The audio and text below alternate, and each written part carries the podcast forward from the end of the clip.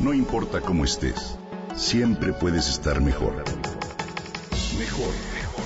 Con Reavivadas.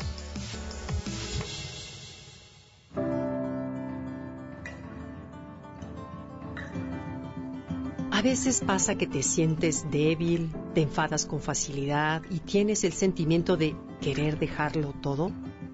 Tu cabeza no puede más y tu organismo se siente como si tuvieras un gran peso encima la indiferencia te invade. ¿Te ha pasado? Si en tu mente practicas con frecuencia la furia, la confusión, la tristeza, puedes tener una intoxicación emocional y esto no es sano ni para tu cuerpo ni para tu mente, ya que te detiene y provoca bloqueos en tus actividades diarias.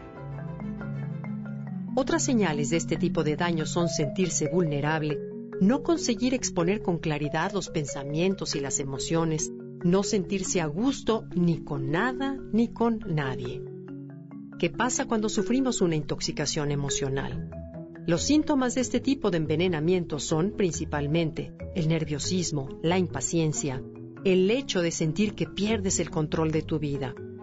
Cuando una persona está intoxicada por sus emociones, está a la defensiva, ya que cree que todo puede afectarle. Es parte de una crisis en la cual te dejas llevar por las emociones del momento y no por la razón.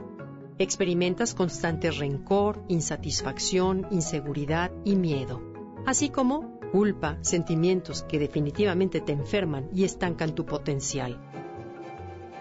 Hoy te comparto algunos consejos para combatir la llamada intoxicación emocional. Primero que nada, no seas tan estricto contigo mismo. No seas obsesivo y aléjate de actitudes propias del perfeccionismo. Trata de relajarte, de cerrar los ojos por momentos y respirar profundamente. Evita estar a la defensiva, que la ira y la inseguridad no tomen control de tus emociones. Muévete para liberar tu mente. Busca opciones como practicar yoga, ejercicio o mindfulness. Duerme bien, no te agotes, ya que la debilidad mental no te permitirá ver distintas opciones y alternativas, lo cual te abrumará. Desayuna.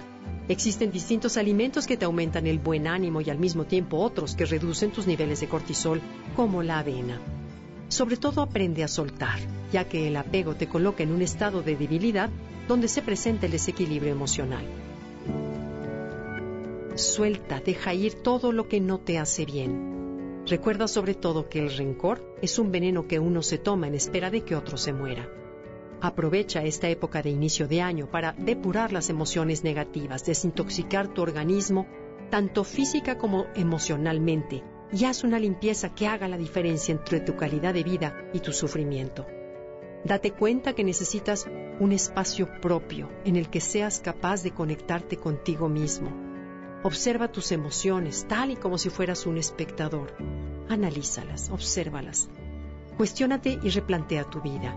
Recuerda que las emociones, tanto positivas como negativas, son tan solo información y tienen un efecto en las células del organismo y por eso es importante hacer duelos, cerrar ciclos, sanar el pasado y establecer relaciones positivas, así como aprender a ver de otra forma esas experiencias que nos provoquen dolor o resentimiento. La Universidad de Rochester en Nueva York reveló que acumular emociones negativas es un tema que disminuye las defensas de tu organismo en manera definitiva.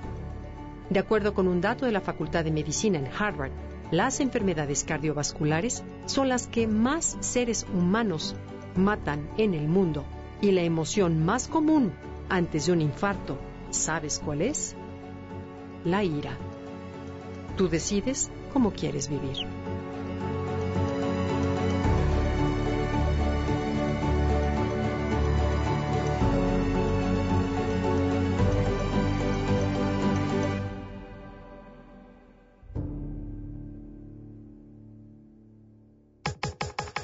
Comenta y comparte a través de Twitter. Gaby-Vargas.